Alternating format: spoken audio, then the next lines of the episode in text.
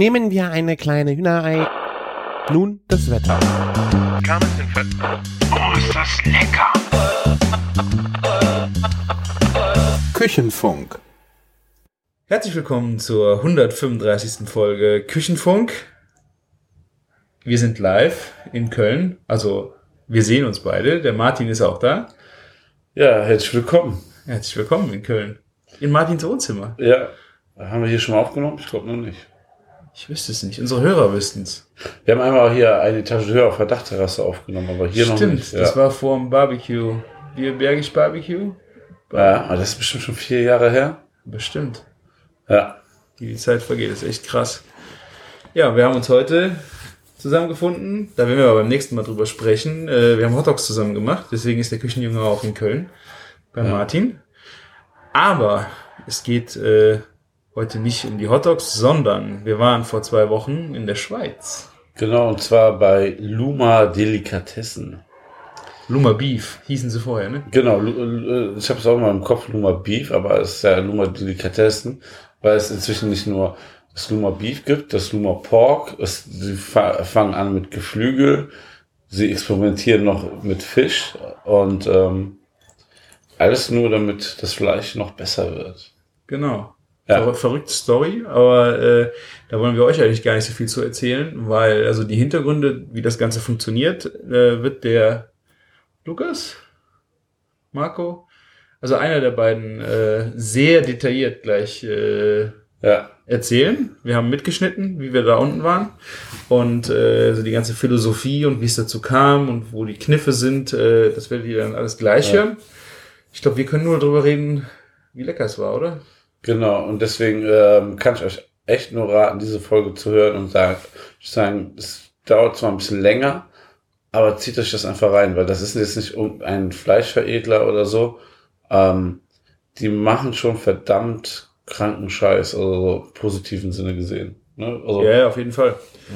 diese, also- was die da von der Tri-Age-Reifung her machen, gerade im Schweinebereich, das ist absolute Wahnsinn. Also ich würde mal so sagen, der Schweinebauch, den ich dort gegessen habe, war definitiv besser vom Geschmack als jedes Tri-Age Roast Beef oder ähm, Rind, was ich hier gegessen habe. Das war einfach unfassbar gut. Ja, Ja, also gerade auch die Schweinesachen äh, fand ich sehr beeindruckend. Was sie halt machen ist, also es geht um Schimmelreifung und äh, das geht nicht. Wir haben ja alle, glaube ich, schon mal Dry Aged Beef irgendwo gesehen, wo Schimmel drauf war. Aber die Jungs äh, machen das, glaube ich, äh, sehr exzessiv, indem sie ja extra noch Sporen auf das Fleisch auftragen und dann eine extreme Schimmel, Schimmelbildung halt äh, erwünschen. Und die Aromatik, die im Fleisch entsteht, ist wirklich äh, grandios, ne? Ja, also das ist schon was sehr, sehr, sehr Besonderes. Ihr werdet da im Detail natürlich in der Folge sehr, sehr, sehr viel noch erfahren. Ähm, wir sind mit einem eigenen PKW quasi zusammen Genau. angereist. Mit Max, Ja. habt ihr ja auch aus den vor drei, vier Folgen gehört, den Metzger. Genau, Max Esser von Wurst Esser Spezialitäten. Der Pogge war dabei, von Pogge Grillt. Christian Linzen, der hat das auch so ein bisschen so in die Hand genommen und die Leute organisiert. Von Meet in Magazin und ähm, wer war noch dabei? Barbecue Scout. Wie fällt der Name? Beef Scouts. Beef Scout, ja. Nicht zu verwechseln mit Barbecue Scout. Du bist auch. ja, Da waren noch zwei, drei andere Leute dabei. ja. Ähm, ja, wir sind äh, morgens früh losgefahren bis in die Schweiz. Ich hätte jetzt nicht gedacht, dass man so, also von mir waren es nur vier Stunden, glaube ich, aber insgesamt von Köln in fünf Stunden in der Schweiz ist, hätte ich nicht gedacht. Autobahn war auch frei, muss man dazu sagen. Ja, das stimmt. Also wir waren echt schnell in der Schweiz und war schon sehr faszinierend zu sehen, dass in so einer kurzen Zeit auch dann so auch so von der Natur sich schon viel ändert und so. Und sobald man über die Grenze gefahren ist, sehen die Häuser auch echt ande- anders aus. Ja, Ja, das stimmt. Ja also, also von, von NRW in fünf Stunden in der Schweiz ist machbar, Genau. wenn kein Verkehr ist. Ja. Ja. Und äh, sind wir halt angekommen, wurden erstmal mit einem schönen kleinen, äh, schnellen Produkttest oder kleinen Barbecue begrüßt. Wir haben so ein paar Sachen über Ja. die Planscher gezogen und in den Beefer gesteckt, Genau. damit wir jetzt keinen großen Hunger mehr haben. Und dann ging es äh, in die Schatzkammer. Kurz vorher halt noch in den Konferenzraum, da hat dann der, ja, ich weiß es nicht. Marco, Lukas, ich hab, das ist echt äh, Shame on you. shame on you. Ja. Äh, dann hat äh, viel erzählt, weil es in den Kühlhäusern ja echt kalt und laut Ja. ist. Und ja, dann geht's. Äh, danach sind wir halt da noch reingegangen und haben auch das Fleisch begutachtet und den Schimmel gestreichelt. Das war schon sehr beeindruckend. Ja, man, man muss echt sagen, ähm, die Jungs sind echt mega cool drauf und wir, es gab keine teuren Hotels und so. Wir wurden einfach eingeladen, bei denen auf der Couch zu schlafen. Und die, die Jungs sind extrem ähm, locker, aber in der Firma extrem gut strukturiert. Also die, Ja. die, das, man darf das nicht wie eine Metzgerei vorstellen. Man merkt so, ähm, dass es eher aus der Laborrichtung kommt und Ja. ist alles sehr clean und ähm, strukturiert gehalten und ähm, ja, im Kühlhaus war, war, war sehr schon beeindruckend. Also es gibt viele Bilder davon auch im, im Netz bei uns auch beiden. Auf Instagram war ziemlich viel zu sehen, ja. Instagram sowieso, ne? Also alles, was wir je sowieso bequatschen, könnte eigentlich immer so ein bisschen äh, bei uns auf Instagram nachzu nachverfolgen. Ne? At Küchenjunge, at Bacon Bakery sollte ja klar sein. Genau. Und äh, ja, es war vor allen Dingen verwunderlich, das war in, in einem Gewerbegebiet, äh, in, in äh, wie hieß der? Schaffhausen? Schaffenhausen, ne? Ich meine auch. Ja, Äh, Wir müssen uns das verzeihen. Also wir haben einen mega langen Tag hinter uns. Wir sind ein bisschen fertig. Trinken hier gerade sogar ein Schweizer Bier ähm, zum Wohl.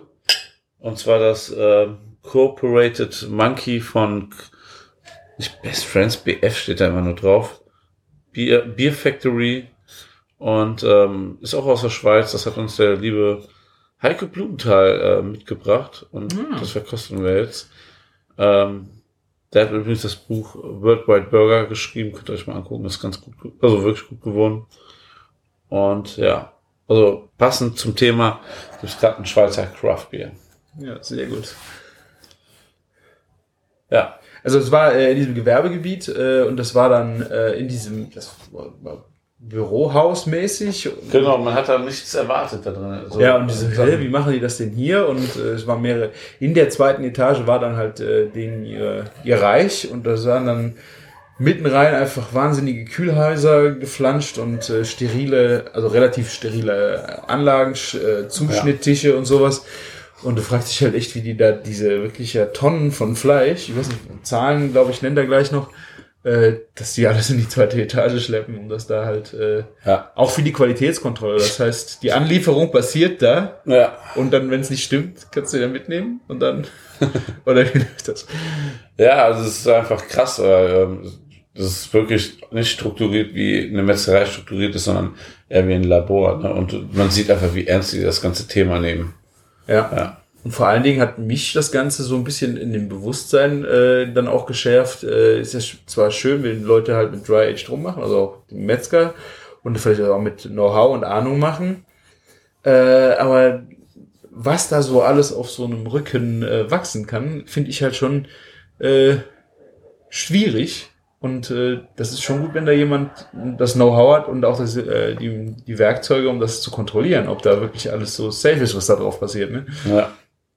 Ich finde es ja auch beeindruckend, dass sie sagen, also sie haben das ja entwickelt, diesen Schimmelpilz entdeckt und erforscht und ähm, so zertifizieren lassen, dass sie ihn als für Lebensmittel anwenden können.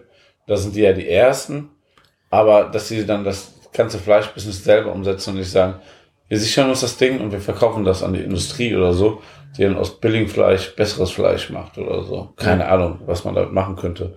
Aber die sagen einfach, ähm, wir machen das geilste Fleisch, was sie dann dadurch ja auch machen. Ja. Ne? Und gerade in der Schweiz, wo Import vielleicht teurer ist und ähm, auch die, die Kühe dort vor Ort mehr Bindegewebe haben, ne, ähm, das werdet ihr auch gleich hören, kann man so das Fleisch halt nochmal veredeln ne, und aufwerten. Ja, und vor allen Dingen, weil die äh, Qualitätsspanne halt sehr, sehr unterschiedlich war und sie irgendwie auch für den Verkauf äh, irgendwo ja eine gleichbleibende Qualität äh, an den Kunden verkaufen wollen, weil der Kunde es einfach erwartet, ähm, ist das halt eine Möglichkeit gewesen für sie, äh, diese Qualitätsunterschiede auch auszugleichen.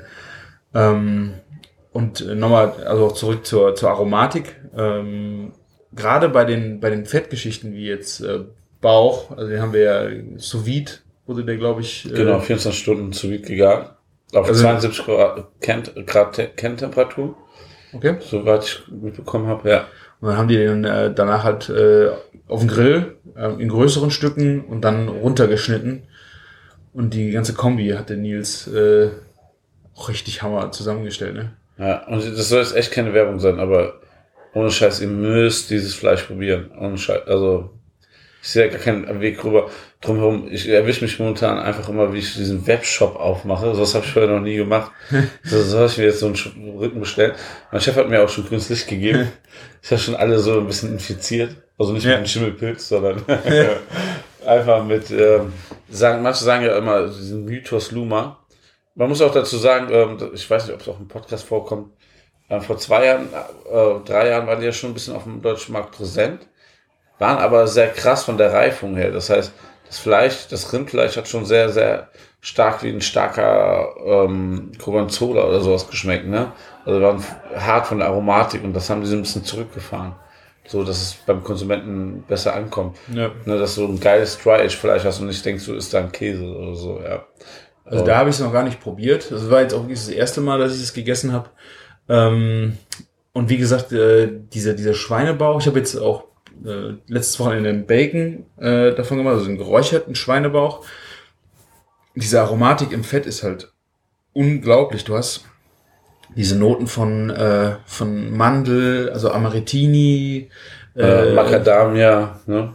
oder auch schon hier und da mal so ein bisschen dieses Gänsestopfleber-Aroma, also Fett, also dieses, Ja. dieses Aromatik einfach, also Umami, das, das Ding ist halt total aufgeladen nochmal. Auch selbst, ich habe damit eine Carbonara äh, zubereitet und du hast selbst in der Carbonara noch diesen, diesen Luma-Ton im Geschmack gehabt und der war echt schön. Also ich glaube, es ist nicht jedermanns Sache. Äh, ich glaube, es kann äh, auch jemand sagen, boah, das ist mir jetzt, äh, ist es nicht. Ja. Ähm, äh, aber man muss es einfach mal, denke ich mal, probieren, um das, um das für sich selber rauszufinden. Also vielleicht ist es auch stimmungsabhängig, je nachdem, was man, äh, wie man den zubereitet, äh, was man dazu isst oder trinkt äh, oder gerade in welcher Grundverfassung man ist. Aber also mich haben sie auf einem sehr guten Fuß erwischt, muss ich sagen. Mich auch. Und ähm, ihr solltet euch definitiv auch mal diesen Next Level Shit, würde ich das mal so nennen, definitiv gönnen. Also gönn dir. Also ich muss jetzt ehrlich gestehen, ich habe noch nicht mal äh, in dem Webshop geguckt, was kostet der Schweine? Schweinebauch? Der Schweinebauch liegt, glaube ich, bei 2 Kilo 54 Euro.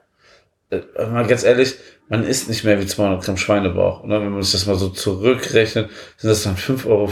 Man muss nur ein paar Buddies finden, ne? oder sich das... Ah, die kannst du nur in zwei Kilo Packs genau, ein ganzer Schweinebauch. Ne? Ah, okay. Aber ey, das ist so scheißengeil. Ich bin Ähm, die vers versenden ja gefroren, glaube ich, ne? ja, schockgefrostet, genau. Schockgefrostet. Ja.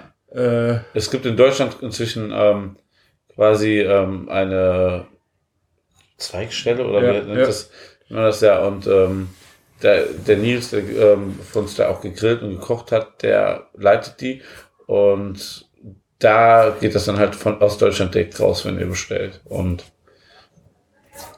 ja. Soll jetzt keine Werbung sein, also wir wurden ja eingeladen dorthin, also wir muss sind man dazu sagen. eigene ja. Kosten dort angereist und haben dort auf der Couch geschlafen, aber Essen war for free und Trinken, ne? ja. Aber ähm, wenn das jetzt ähm, nicht so geil wäre, würden wir jetzt auch nicht so euphorisch darüber sprechen. Muss ich auch nicht. sagen, ja. Ja. Der, der Max Esser von Wurst Esser ist ja völlig ausgeflippt, ne? Ja, der war ganz. Ganz, der, der hat vorher schon euphorisch darüber gesprochen und nachher ähm, nochmal, weil das natürlich auch gerade bei den Metzger noch, noch eine ganz andere Nummer ist. Es gibt keine Metzgerei, die so krass Schimmelpilze erforscht und ne, da gezielt einsetzt. Ne, das gab es bisher nicht so. Ne? Ja, wenn du dir halt auch anguckst, ähm, welches Know-how dahinter stehen muss, damit du das auch so gut kontrollierst, äh, dass da nicht wirklich was nach hinten losgeht auf so einem Schimmel und auf so einem Fleisch, ähm, dann ist der Preis auch völlig, äh, finde ich, gerechtfertigt. Es ist Ja. halt, es ist ein Luxusprodukt. Äh, aber wenn man sich auch normale Dry-Aged äh, Cuts sonst so äh, anschaut in den äh, Gourmet-Online-Shops, äh, das äh, Ja. finde ich jetzt nicht so, das ist komplett aus, aus dem Fugen, Fugengerät. Also ähm, verzichtet auf euer nächstes T-Bone und bestellt euch Schweinebauch. Ja, und Bacon. Und was sie halt leider ähm, nicht äh, bisher so richtig auf den Markt bringen, auf dem Deutschen jedenfalls, ist das Geflügel, was sie halt dry agen und also ohne den Pilz behandeln.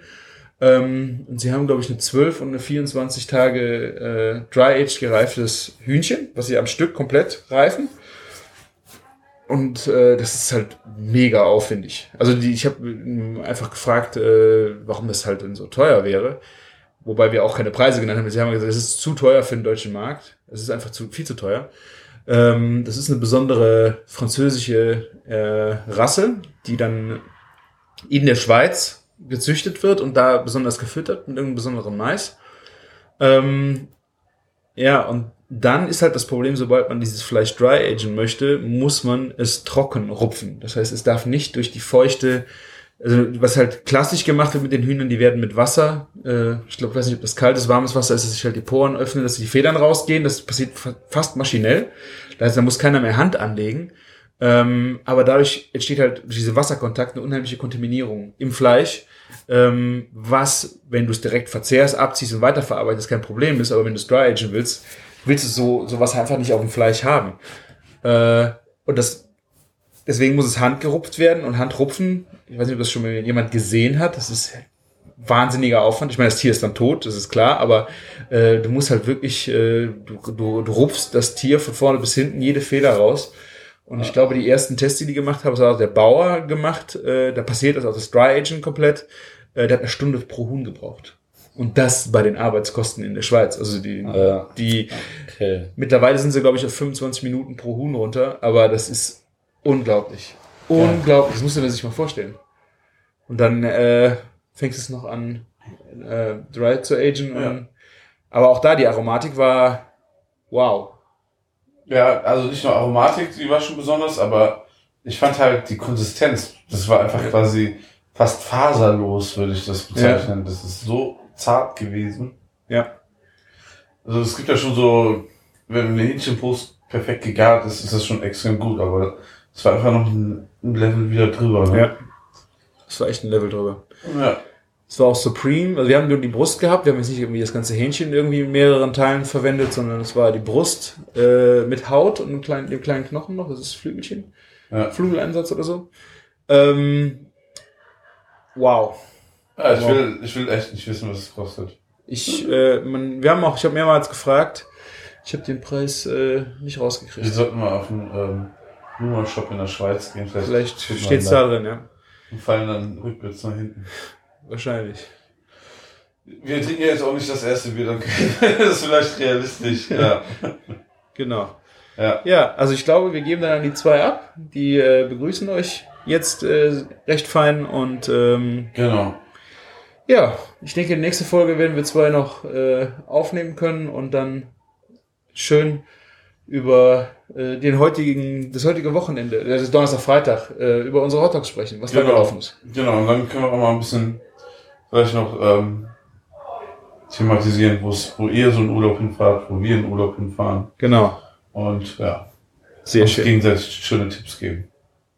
So machen wir das. Dann, wir geben ab. Wir wünschen Ja. euch viel Spaß mit äh, dem Vortrag Und und vielleicht, ja, vielleicht lohnt sich das auch einfach, die Folge zu Ende zu hören. Und danach kommt noch was Schönes. Man weiß es nicht. genau. Und nicht skippen. Ja. Schön zu Ende hören. Macht's gut. Ciao. Ciao.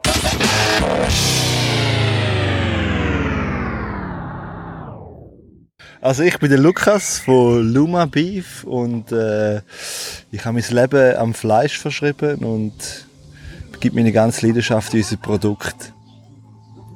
Ich bin der Marco von Luma Beef. Ich bin ein Ma von Luma. Lukas ist ein Lu von Luma. Und ich liebe Edelschimmelpilz und Fleisch.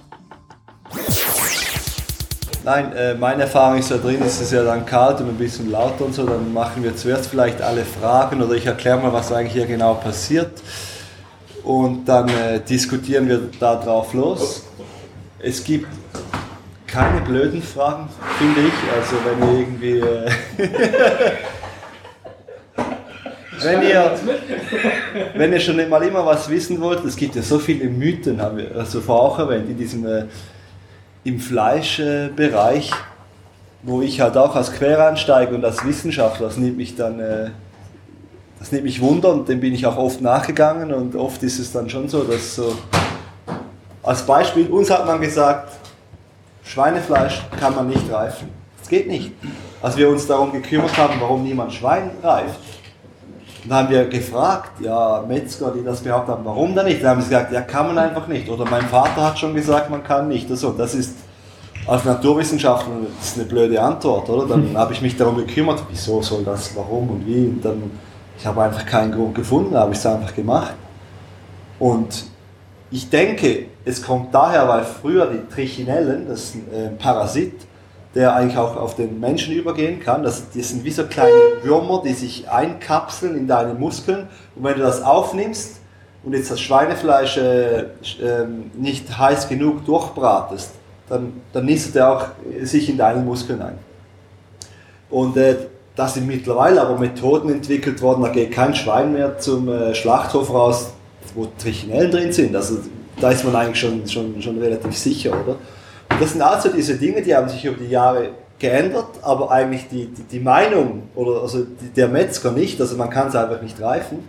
Ja. Und dann geht es natürlich noch um vieles anderes, da geht es um, um die Fütterung, wie, wie stabil ist Fett oder das Schwein, wir sagen dem, wenn es so beginnt zu schweinele, also so nach Schwein zu stinken, Urin sogar, geht ja bis so in diese Richtung, äh, dann ist es einfach oft auch kein stabiles Fett, das wird dann ranzig, oder? Wenn man das lagert. Darum geht es meistens nicht, aber wenn man eine gute Qualität hat, kann man das, boah, wir machen es 8, 12 Wochen, wenn es sein muss. Und es wird eigentlich fast nur noch besser. Aber man braucht eine, eine, gute Grundlage von einem Schwein das, und damit meine ich vor allem die, die Fütterung. Weil die Fütterung direkt die Fettsäurenzusammensetzung äh, beeinflusst. Beim Rind, beim Schwein, bei uns auch. Ist, ist, ist, ist, das ist super äh, wichtig grundsätzlich. Was hat ihr für Rassen dafür? Wir haben das äh, Schweizer Landschwein äh, eingekreuzt mit Duroc. Das ist so diese Kreuzung, die wir hier verwenden. Das Duroc bringt das Fett in den Muskel, also die Marmorierung, und das äh, Schweizer Landschwein ist einfach äh, gut für, für, für die Gewichtszunahme, die Fleischigkeit und so. Und das hat, äh, ist ein super Mix, hat sich herausgestellt. Diese Schweine werden spezifisch mit Leinsamen gefüttert. Die haben echt ein tolles Leben. So wie bei euch, ne? ja. Habt ihr Duroc Eber oder äh, Landschwein Eber? Wer ist die Mutter? Wer, wer, Genau, wer ist die Mutter und Vater? Nein, äh, der, der, der, der, die Mutter ist das Landschwein. Wir haben eben noch im Auto darüber geredet. Okay, das ist spannend, weil ähm, also ich kenne kein Schweinefleisch, das an, schon in der Grundqualität an dieses Schweinefleisch kommt, was wir eigentlich. Nein, wie gesagt, bestimmt gibt es das so, aber das, ich sage jetzt mal auch ein bisschen großtechnisch produziert. So. Und äh, die Fütterung ist einfach das, das, das A und O. Neben der Genetik ist die Fütterung, da kannst du massiv beeinflussen. Und äh, darum ist auch, ich meine, wir als Schweizer sagen natürlich, wenn man da über die Grenze geht, was viele machen, und ein Stück Schwein kauft für ein Kilo Schwein für irgendwie 3 Euro, dann, dann, das kann ja nicht, wie geht das, oder? Kann das gut sein? Das ist so. für uns Schweizer ist das natürlich extrem günstig. Ich weiß nicht, wie es im Verhältnis ist bei euch so, aber ähm, hängt natürlich auch direkt zusammen, was fütterst du den Schweinen, oder? Das ist ja logisch. Die Gewichtszunahme, alles drumherum, wie viel Platz hat das Schwein pro Quadratmeter und so weiter und so fort. Ja, aber das ist vielleicht ein anderes Thema. Ich wollte nur sagen, dass eigentlich so, das war eigentlich unsere Lücke, warum wir Erfolg haben, ist dieses, sage ich jetzt mal, das Denken in, in der Metzgerbranche ist so einfach sehr, sehr veraltet und traditionell. Ist zum Teil sehr positiv, aber wenn man das, wie in unserem Fall, wenn wir das kreuzen können mit moderner Biotechnologie oder modernem naturwissenschaftlichem Wissen, kannst du eigentlich nur profitieren. Und da, davon haben wir profitiert. Gut. Ähm, ich schlage vor, was ich vorsagen wollte, es gibt keine dummen Fragen, also ich werde niemanden auslachen, der vielleicht eine Frage in den Raum stellt, wo vielleicht, vielleicht die anderen, ja, das war jetzt schon lange oder so. Aber äh, ich finde es immer spannend, darüber zu diskutieren. Und äh, ich äh, will mal als erstes vielleicht einfach schnell den Prozess erklären. Was ist ein Schimmelpilz grob? Wie funktioniert der auf Fleisch? Und wenn ihr Fragen habt, bitte einfach gleich fragen, weil sonst vergisst man es wieder, bis, bis, man dann, ja, bis der Vortrag fertig ist. Und es kann ruhig ein bisschen interaktiv sein. Also, ich habe es vorhin schon äh, gewissen zwar erzählt, das ist eine Wiederholung, aber in der EU und in der Schweiz ist es nicht erlaubt, äh, Mikroorganismen gentechnisch zu verändern und dann auch wirklich einzusetzen. In, Amerika sieht das ein bisschen anders aus. Aber schlussendlich ist es das, was ich gelernt habe. Wir gehen in den Ge- Gencode von Mikroorganismen hinein, machen da einen Schnitt, setzen unser eigenes Stück rein und dann macht der Mikroorganismus eigentlich das, was, was, wir, was, wir, was wir haben wollen. Ist nicht erlaubt, also sind, waren wir gezwungen, einen Mikroorganismus in der Natur zu suchen, der die Fähigkeiten hat, die wir, die wir eigentlich brauchen. Das sind vor allem die Enzymaktivitäten. Und da haben wir dann äh, verschiedene Kandidaten gefunden, die wir getestet haben. Die Wahl ist ganz klar auf diesen Mikroorganismus gefallen, weil er die Fähigkeit besitzt, bei 1, 2, 3 Grad extrem schnell zu wachsen. Und das ist aus hygienischer Hinsicht sehr wichtig, weil er dann auch als Verdrängerkultur fungieren kann. Weil die ganzen anderen Bakterien, die du nicht drauf haben willst, und die sind immer drauf, weil es kommt ja nichts steril vom Schlachthof, die wachsen mit. Sobald du Fleisch Zeit gibst, äh, also sprich lagerst, da geht da das Leben weiter auf dieser Oberfläche, ist ja logisch, oder? Und das Problem ist, dieses Leben, sagen wir dir mal so, das kannst du nicht gut kontrollieren. Du kannst es kontrollieren über Temperatur, über Feuchte. Wie viel habt ihr denn getestet? Äh, wir waren etwa so ein halbes, erstaunlich, also sagen wir vom Zeitpunkt, wo wir die, die Mikroorganismen hatten, die die Fähigkeit dazu hatten, in der Theorie, vielleicht so ein halbes Jahr. Weil äh, es ging dann, ich konnte wie sagen, der ist jetzt bestimmt nicht giftig und der wächst bei diesen Temperaturen und der setzt diese Enzyme ein. Wie es dann schmeckt, wusste ich aber nicht. Und da haben wir äh, zwei, drei Kandidaten, sind in die enge Auswahl gekommen, da haben wir das getestet. Zwei haben, naja, nicht so toll geschmeckt. Der eine hat gepasst. Mit dem sind wir dann weitergegangen. Marc und ich in der Euphorie des, der Erfinder haben sowieso gedacht, das ist jetzt, das ist es jetzt, das ist super, super cool, alles gut. Aber wir haben dann mit Freunden Blinddegustationen gemacht, um sicher zu gehen. Das heißt, ein gleichwertiges Stück Fleisch eingekauft, ein Entrecote äh, vom nicht gereiften Schweizer Rind und dasselbe Rind haben wir dann aber auch noch gereift mit Schimmelpilz. Die Leute wussten dann nicht, welches ist welches und sie mussten nach Saftigkeit, Geschmack und Zartheit beurteilen. Und da war die Wiedererkennungsrate, die war etwa 96 Prozent. Und da wussten wir, okay, es ist definitiv der Effekt, der ist da, der ist nicht nur jetzt in unseren Köpfen, weil es ist ja manchmal schon so, wenn man selber was macht, dann, dann, dann schmeckst du wesentlich mehr raus, als vielleicht da ist oder so. Gut, ja, als wir dann Das da. ja, du hast gesagt hier, ähm, es kommen drei In Auswahl, weil du die Mikroorganismen kennst, Mhm. aufgrund ihrer äh, Fähigkeiten. Und da habt ihr diese drei getestet. Also es war jetzt nicht so, dass du irgendwie zwei Jahre lang diese entwickelt hast und zwei Jahre getestet, sondern einfach nur so, einfach mal gucken, wie viel gibt es. Genau. Dafür in Frage. Das, angewendet. ja, das Vorgehen war schon ziemlich äh, klar. Ich, oder ich habe zuerst das Fleisch analysiert und ich sage jetzt mal seine Probleme. Warum ist Fleisch zäh? Warum schmeckt es, wie es schmeckt? Wa- Was hat das für Einflüsse? Und viele Einflüsse kann ich nicht beeinflussen, die bei, beim Produzenten, beim Bauern liegen oder dann beim Schlachthof. Ich kann zwar darauf achten, beim Schlachthof, wie schnell der runterkühlt zum Beispiel. Das Thema Short Coating sagt euch vielleicht auch was. Was ist Man das? kann, man, man kann auch zu schnell runterkühlen, dann, dann verkleben Kohle, die okay. Proteine, oder? Und dann das kriegst du nicht mehr, kriegst du nicht mehr zart. Das ist dann, ja, das ist geschehen und dann hast du Schuhsohle, oder? Das sind alles so, ich sag mal, in den alten Schlachthöfen hattest du einen Raum und eine Maschine mit einer Leistung. Und wenn du am Montag 30 Tiere schlachtest, dann, dann, bläst, dann kühlt die gleich schnell runter, wie wenn du am Donnerstag 100 Tiere schlachtest. Aber das sind ja dann mehr Tiere, mehr Wärme im Spiel und so weiter. Die Geschwindigkeit, bis ein Tier eine gewisse Temperatur dann hat, ist ja dann anders, oder? Und das wird natürlich heute in einem modernen Schlachthof berücksichtigt und, und ist computergesteuert und so. In einem alten nicht. Und dann kann es sein, wenn dann halt nur 20 da hängen, dann, dann, dann ist das zu schnell.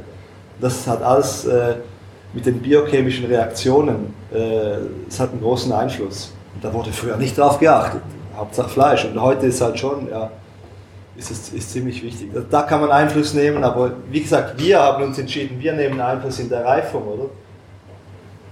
Und da ist, äh, das ist ein, ein, eine, man weiß heute noch nicht alles, was da geschieht. ist ein sehr, sogar für mich als Zellbiologe, ein sehr kom komplexes Thema.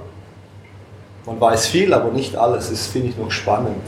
Man könnte ja denken, ja, gibt es ja schon lange, haben sich schon viele Leute darum gekümmert und so, aber es ist noch, noch nicht alles so, so klar, wie man denken könnte.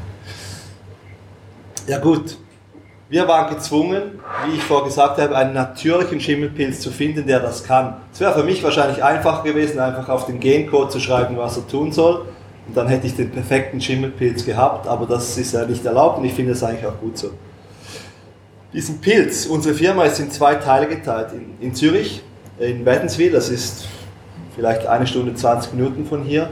Da haben wir äh, Labors, da habe ich studiert. Der Professor hat das immer eine coole Sache gefunden, hat gesagt, ihr dürft hier Pröbeln machen und tun. Das hat mir auch sehr geholfen, weil all diese Laborgeräte und so ist unglaublich teuer, kommst du nicht ran. Und das hat mir äh, schon ziemlich geholfen, das zu entwickeln. Aber auch jetzt, wir produzieren den Schimmelpilz da. Ihr müsst euch das vorstellen, das ist wie auf ähm, diesem Petrischalen, kennt ihr vielleicht noch aus der Schule, das ist ein spezielles Medium, gießen wir darauf, das sehr fleischähnlich ist. Und wir gewöhnen da diesen Pilz schon mal ans Medium Fleisch. Und der wächst dann da auf so großen Rasen. Also Rasen sage ich, es sieht ja aus wie, ihr seht Und ähm, wir greifen da jede Woche wieder auf die Urkultur zurück. Das, die ist im Flüssigstickstoff äh, eingelagert. Und da gehen wir immer wieder ran, jede Woche, pflanzen wieder auf, diese, auf dieses Medium an und dann wächst dieser Rasen wieder und dieser Rasen, der sieht dann aus wie bei diesem Bild und dann ernten wir diese Tröpfchen, die ernten wir dann ab.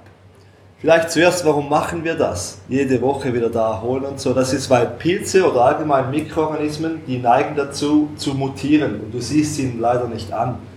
Das heißt, sie machen vielleicht dann nach drei, vier Monaten einfach was anderes, was du vielleicht glaubst, was sie tun. Die Enzymleistungen nehmen zu oder ab. Macht vielleicht auch was, das gar nicht gut ist. Du, du kannst es aber wie, du siehst das nicht die einzige Chance, das auszuschließen, ist, wenn du wirklich immer von dieser Urkultur, die da eingefroren ist und sich nicht ändern kann, immer von da aus wieder produzierst. Wenn ich einfach Schimmel im Raum habe, über zwei, drei Jahre, dann kann ich schon fast garantieren, dass der Schimmel nicht das macht, was er vor drei Jahren gemacht hat. Weil der entwickelt sich weiter. Blöde gesagt, Evolution. Das ist der. Und äh, unterm Strich, du hast es einfach nicht im Griff. Auch wenn du nur eine Kultur im Raum drin hättest, was auch nicht der Fall ist, so beim normalen Dry Aging. Okay, jetzt, der Schimmelpilz besteht aus zwei, vielleicht zeige ich es besser auf, besteht aus zwei Hauptkomponenten. Hier ist, nennen wir es mal Fleischoberfläche, dann haben wir hier, wie man hier schön sieht, diesen, ich nenne es Zauberwald, das ist nämlich echt ein schönes Gebilde, müsst ihr zugeben. Die, die meisten ekeln sich ja vor Schimmelpilzen, aber das ist eigentlich so, ich finde das ein ziemlich schönes Gebilde, diese, diese ganz dünnen Haare mit dieser schönen Kugel oben drauf. Das nennt man Konidien in der Fachsprache. In diesen Kugeln sind ganz viele Sporen drin. Sporen ist vergleichbar mit Blütenstaub bei den Blumen. Oder es geht in die Luft, das schwebt da durch 99,99 Prozent, das landet irgendwo, wo, wo dieser Pilz jetzt nichts damit anfangen kann. Auf Holz, auf diesem Tisch, auf Chromstahl, Beton. Aber irgendeine schafft es vielleicht jetzt in der Natur wieder auf ein totes Reh. Sag jetzt einfach was. Und da, uh, Protein, Fett, alles, los geht's, beginnt äh, der Kreis des Lebens wieder von vorne, oder? Und das was man hier sieht, dieser, dieser, dieser, dieser Wal, dieser Zauberwal, das ist der Fruchtkörper. Das macht der Pilz nur, um sich fortzupflanzen. Ich sage immer, äh, Schwar äh, Schwarzwald, Steinpilze, das, das kommt einmal im Jahr, macht er einfach, äh, um sich äh, fortzupflanzen. Aber der eigentliche Organismus, der ist da drin. So, wie, wie ein Wurzelwerk. Dieses Wurzelwerk nennen wir Myzel sicher auch schon gehört. Das, ist, das sind unsichtbare kleine Fäden, die das eigentliche Gut durchwachsen. Ob es jetzt der Waldboden ist oder in diesem Beispiel das Fleisch. Oder kennt ihr auch von der Marmelade, oder? Das kleine Pelzchen da, das ist nur die Spitze des Eisbergs. Aber der eigentliche Organismus, der, der sitzt da, da drin und ernährt sich von dem Ganzen und gewinnt da Energie und alles, macht Stoffwechsel und macht das eigentlich nur, wir haben ja alle dasselbe Ziel, Fortpflanzung. Das ist eigentlich so, macht das nur, um das eigentlich hier zu bilden oder damit er sich fortpflanzen kann. Das ist das System. Wir nutzen das im Labor aus und züchten darum genau diese, diese Rasen und ernten das mit einer speziellen Technik ab, sodass wir einfach nur diese, diese, diese Blasen mit den Sporen drin abernten.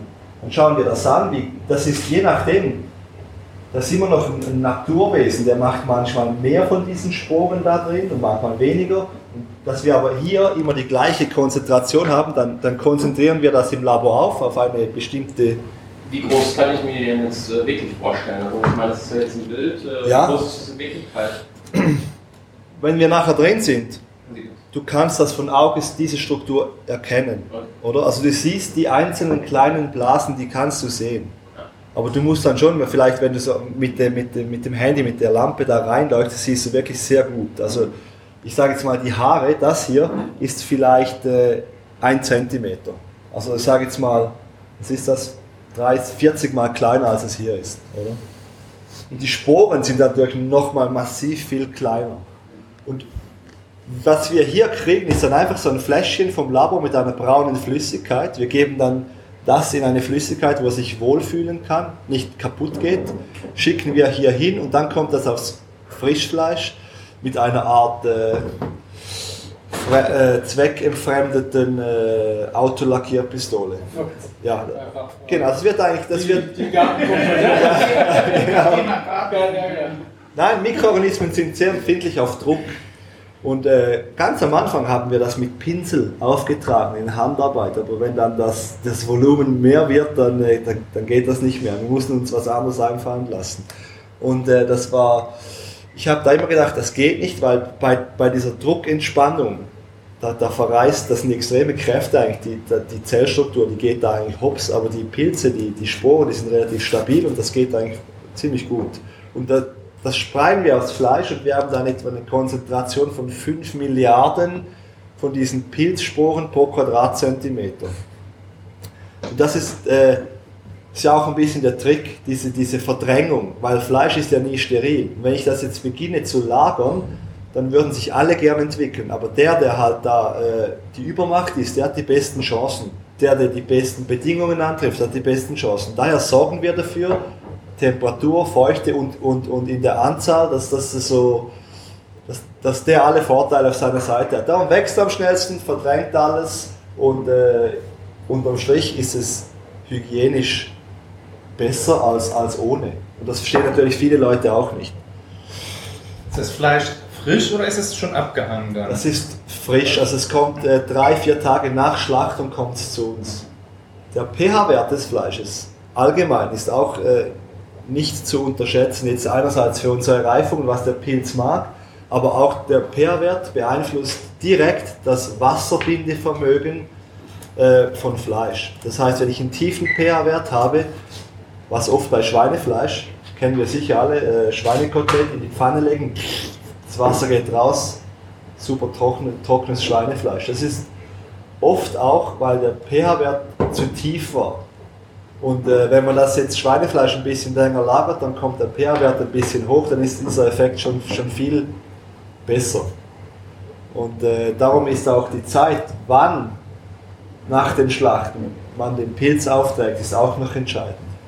Rein vom Oberflächen-pH-Wert her gesehen.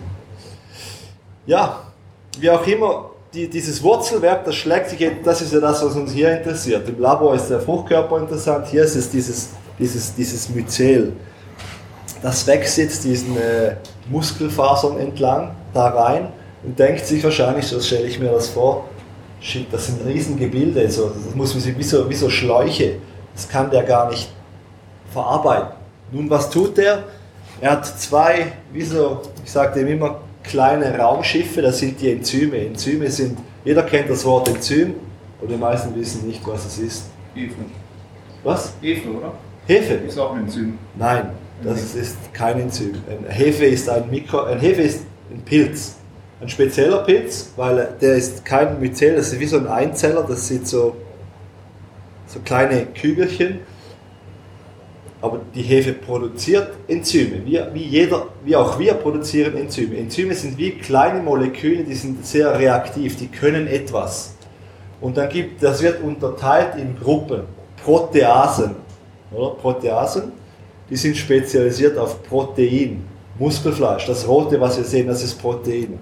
Jetzt, um das zu vereinfachen, so, ich zeichne auf dieses, aber ich, ich arbeite gerne mit Bildern, weil es einfach,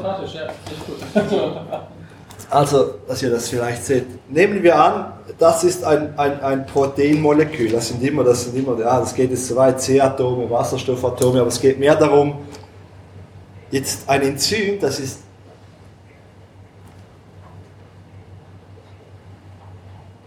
das ist wie ein kleines Raumschiff. Das hat eine Form. Und diese Form, die passt nur genau auf, auf, auf, diese Molekül, auf dieses Molekülteil. Und dann geht das, dann rast dieses kleine Raumschiff diesen Molekülketten entlang und schneidet genau da, back, schneidet es runter. Und dann hast du eigentlich zwei, zwei dieser, dieser Dinger nachher, also dies- äh, äh, dieser Moleküle, nicht mehr eins. Und diese Reaktion kann dieses Enzym bis eine Million Mal pro Sekunde machen. Das klingt jetzt nach extrem viel, aber wenn man sich die Verhältnisse dann wieder anschaut, da ist ja auch extrem viel vorhanden dann in diesen Sphären. Aber es ist doch sehr beeindruckend, dass etwas eine Million Mal pro Sekunde etwas schneiden kann. Oder? Und äh, der Pilz, der lässt jetzt diese Proteasen und Lipasen, die Lipasen, die gehen aufs Fett los, die lässt er jetzt raus aus diesem Wurzelwerk. Und die gehen jetzt da raus und ba, ba, ba, machen das Fleisch mürbe. Eigentlich der richtige Begriff, weil die, die hacken das Zeug runter. Und dann kann der Pilz wiederum, kann dies, diese kleineren Strukturen, mit denen kann er dann was anfangen, seinen Stoffwechselprozess äh, in Gang bringen und so weiter und so fort. Aber das ist eigentlich das, ist das Entscheidende. Diese Enzyme sind sowieso auch schon im Muskel drin, von Natur aus. Darum funktioniert die Reifung ja auch ohne Luma-Pilz.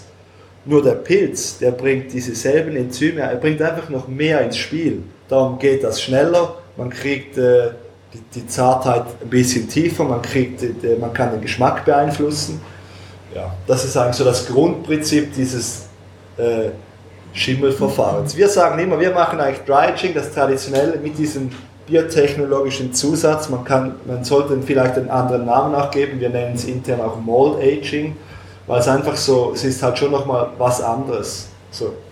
Was halt passiert beim Dry Aging, vor allem was, was ich viel sehe, weil heute Dry Age ja schon jeder selber, wenn man es nicht im Griff hat und vor allem mit der Feuchte, und das ist halt oft der Metzger, der denkt, ja, das mache ich jetzt auch, hängt das irgendwo rein, wo auch noch der Salami oder keine Ahnung oder sonst Fleisch, der geht da tausendmal rein pro Tag, kriegst du kein stabiles Klima, dann wächst dir einfach alles auf diesem Fleisch. Gelb, grün, schwarz, grau, weiß, blau, violett, gibt's alles. Das ist nicht gut. Das ist und da, ja, das, das ist wirklich, das ist nicht, also im Sinne, es gibt, es gibt die Dry Ager, die können, ich will das nicht schlecht machen, weil Dry Aging ist, ist eine super Sache, man kann es auch sehr richtig machen, da muss man sich aber spezialisieren drauf. Es ist nicht einfach Fleisch irgendwo in einen Schrank hängen und dann warten vier Wochen und dann so, okay, jetzt ist es gut. Weil Schimmelpilze können echt üble Sachen machen. Das sind die sogenannten Mykotoxine. Und die Mykotoxine, die greifen die Leber an, die, die sind krebserregend, alles Zeug sind dran. Und ich sage jetzt mal, man sollte das schon irgendwie in den Griff kriegen. Und man kriegt das nur in den Griff, wenn, vor allem wenn, wenn es trocken genug ist. Wenn die Oberfläche schnell abtrocknet, dann hat auch der Schimmelpilz praktisch keine Lust mehr darauf da, da drauf zu wachsen. Und dann äh, kriegt man das eigentlich gut hin. Wenn aber genug Feuchte ist oder es ist zu warm, dann wächst ja einfach alles da drauf. Und wie gesagt, wenn du dann das da abschneidest, ist nicht weg. Und das Üble ist, bei Bakterien kann man immer noch sagen, ja, ich mache das dann ja noch heiß, dann sind sie tot. Mykotoxine, die sind oft hitzestabil, bis, bis 600 Grad, 700 Grad, die gehen nicht kaputt. Ja, wie vor 800 Jahren. Nein, ich will das nur, ich will, ich will das ein bisschen sensibilisieren, weil es geht natürlich auch, äh, ich habe auch viel Kontakt mit Lebensmittelbehörden, auch vor allem in der EU. Und das ist denen, das Dryaging ist denen ein Dorn im Auge, weil sie können es nicht fassen irgendwie. Man kann, es ist eine einzige Grauzone. Und früher oder später wird das auch eingeschränkt werden und man muss sich da, entweder muss man das richtig drygen oder man muss es dann halt so machen, wie wir es machen. Aber was dazwischen, das wird wahrscheinlich schwierig werden. So, das ist, wann das kommen wird, weiß ich nicht, aber es wird ziemlich sicher passieren. So. Und es macht ja eigentlich auch Sinn, weil ja, sonst ist auch überall, äh, wird überall auf weiß Gott was geschaut. Und, äh, aber es braucht halt Zeit, es ist ein Riesenapparat. Es ist, äh, in der Schweiz ist mal schnell irgendwas entschieden, so ein kleines Ländchen, aber die EU, dann kommen die Franzosen und sagen, ja nein, wir machen das schon seit einer Milliarde Jahre so und die, die Deutschen sagen, ja, das kommt nicht ins Haus so, das geht nicht und das ist halt so, es ist immer super politisch, dann geht das 10, 15 Jahre, bis mal irgendwie mal so ein Konsens gefunden wird oder ja oder nein oder wie auch immer. Aber ja, ich glaube, das ist der normale Vorgang, so soll sein. Ähm, um nochmal auf die, auf die Enzymaktivität drauf zurückzukommen. Beim normalen Dry Aging sind es Enzyme, die im Fleisch ähm, die Moleküle zerbrechen. Genau. Es geht, ist, ist genau dasselbe eigentlich beim normalen Aging, weil das kommt schon in unseren Muskeln vor. Interessant ist ja, Enzyme sind nicht unbedingt ans Leben gebunden. Das heißt, wenn ein Tier stirbt, hört das Herz auf zu schlagen, äh, der Blutkreislauf stoppt, alles halt so. Aber Enzyme, die sind aktiv, nicht ewig. Die, die, die Aktivität, die geht dann schon runter. Aber die, die hört dann nicht auf zu leben in dem Sinn, weil es ist auch kein Lebewesen, es ist auch ein, ein reaktives Molekül. Wenn das irgendwo vorbeikommt, wo es drauf passt, dann macht es sein Ding, oder? Und äh, diese Enzyme, die sind schon in unseren Muskeln oder in, in dem des Tieres drin und, und, und das, das, das reift dann eigentlich äh, genauso mit, mit denselben Enzymgruppen. Nur wir bringen halt dann noch mehr ins Spiel, darum und ein bisschen andere vom Geschmack, aber vor allem jetzt auf die Proteasen bezogen.